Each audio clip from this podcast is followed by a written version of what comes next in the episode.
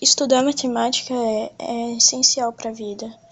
Para onde você olha, você vê a matemática em qualquer coisa. Tá na arte, na física, em tudo que você olha tem matemática.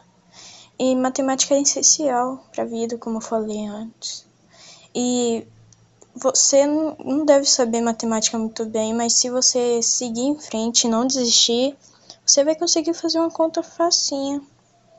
Então, o que eu, que eu tô dizendo é que nunca desista. Se você não consegue, não desista, continue tentando até achar a resposta para aquela conta. Essencial para a vida.